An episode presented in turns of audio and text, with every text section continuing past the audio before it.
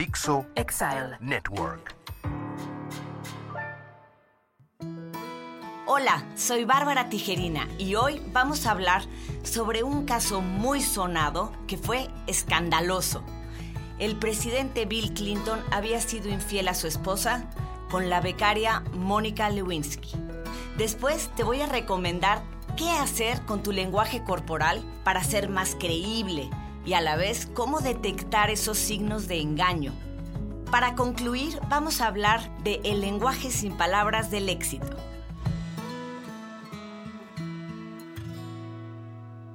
¿Sabías que tu entorno comunica o que tu apariencia habla antes de que tú abras la boca? Bienvenidos a Lenguaje sin Palabras con Bárbara Tijerina, el podcast en el que hablamos de todo acerca de la comunicación no verbal. Tu lenguaje sin palabras.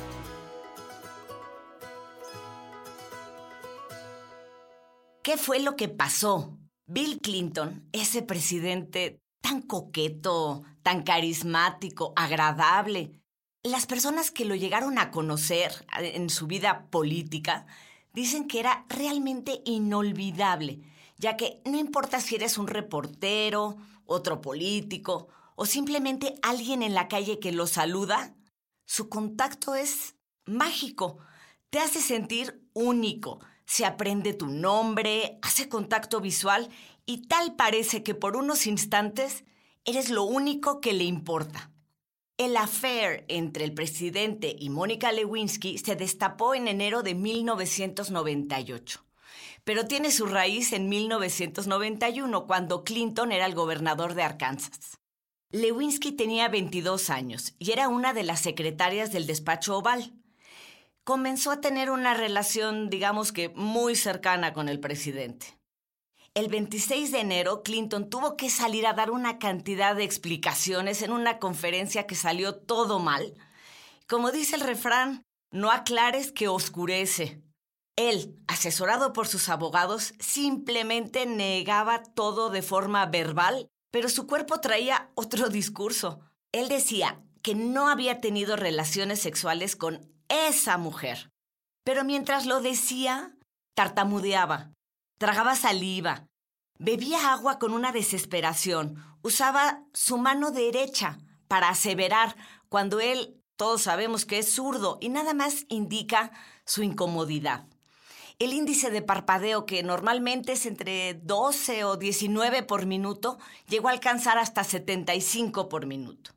Todas estas respuestas no es otra cosa que la adrenalina corriendo por el cuerpo sabiendo que está arrinconado. Esto es la maravilla del lenguaje no verbal, que nos permite leer a las personas, incluso lo que no nos están diciendo.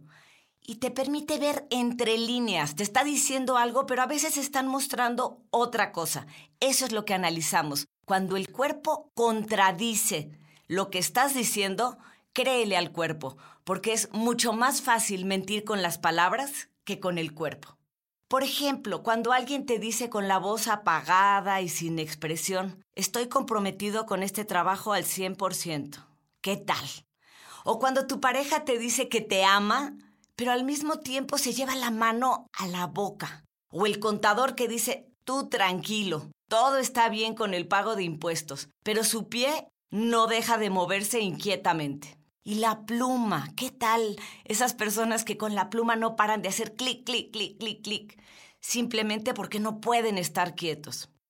No hay manera de ocultar una emoción intensa.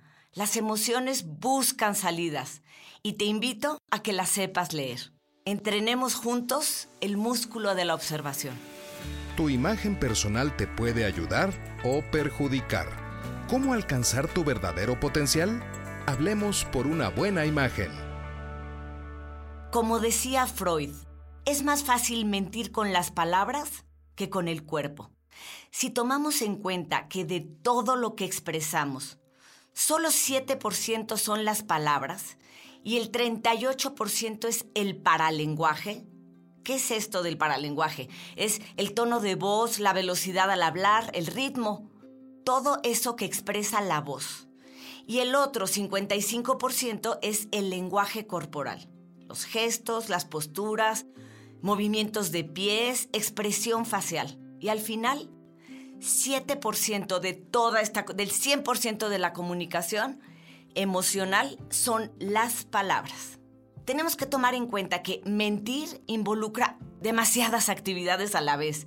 Piénsalo así. Cuando platicas algo que sí hiciste, es fácil recordarlo, lo puedes comentar al derecho y al revés. Hablar de algo que no hiciste involucra actividad cognitiva, actividad emotiva y además regular la conducta. Es una montaña rusa en la que perdemos. Por eso decimos que los mentirosos, como las cochinillas, se acaban haciendo bolas. El mentiroso necesita que le crean y se esfuerza de más. Por eso lo puedes percibir como algo poco natural, porque esta persona está haciendo un esfuerzo tan grande para que yo le entienda o para que yo le crea. Por eso decimos en lenguaje corporal que todo lo que es exagerado es mentira. Y por eso dudamos cuando vemos en redes sociales que alguien dice, soy tan, tan, tan feliz, amo tanto, tanto, tanto a mi novia. En las entrevistas de trabajo, cuando llega alguien ay, tan forzado y nunca falta ese que trata de ser todo simpático. Y bueno, eso ya es la primer bandera roja. Mentira, falso, de toda falsedad. Otros comportamientos típicos de la mentira para que aprendas a identificarlos, uno muy importante es la voz.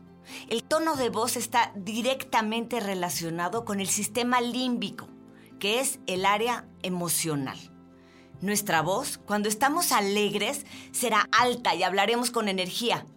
Si estamos tristes, el tono baja, la velocidad baja y al final las oraciones se desmayan. ¿Qué pasa cuando mentimos? Tartamudeamos, carraspeamos, tragamos saliva, hablamos más lento. Y bueno, el típico, este que no se te olvide nunca. Repetir la pregunta. ¿Qué tal cuando te dicen, oye, ¿fuiste a un bar ayer? Y la persona te responde, ¿Me estás preguntando que si salí a un bar ayer? Bandera roja, bandera roja todo lo que da. Está ganando tiempo para inventar una respuesta. Bueno, y además de la voz, otro indicador muy importante son las manos. Así, como te lo digo, pon atención en las manos. Los que hacen interrogatorios, los criminólogos, los agentes del FBI, saben muy bien que al hacer preguntas no pueden perder de vista las manos.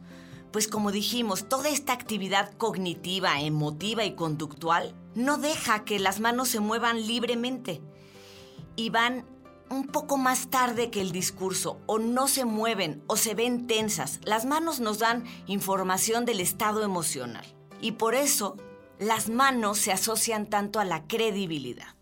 Bueno, ya te fijaste en la voz, las manos. ¿Qué crees? Una de las partes más honestas del cuerpo son los pies. Es más fácil que controles tu expresión facial y que trates de que no se te note, pero los pies, los pies hablan. Las puntas se dirigen a donde está tu atención.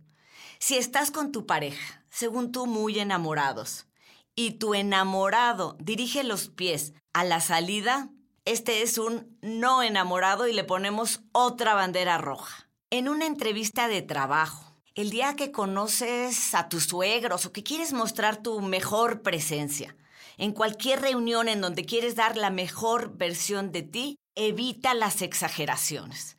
Y como lo hemos leído y escuchado por todos lados, es mejor ser tú mismo que tratar de fingir ser alguien más. No podemos no comunicar, tu cuerpo está hablando todo el tiempo. Es el momento de tu crecimiento personal. ¿Qué podemos aprender de esta historia? Lo sorprendente es que cuando terminó su segundo mandato Bill Clinton, contaba con un índice de aprobación del 76%, el más alto de la historia desde la Segunda Guerra Mundial. Cada vez que mencionan a Clinton, lo primero que viene a la mente de cualquiera es ese desliz o ese escándalo sexual del presidente de Estados Unidos. La realidad es que todos mentimos. Y el que te diga que no miente, ¿qué crees? Está mintiendo. Yo empecé a estudiar el lenguaje corporal porque me interesaba muchísimo cachar mentiras.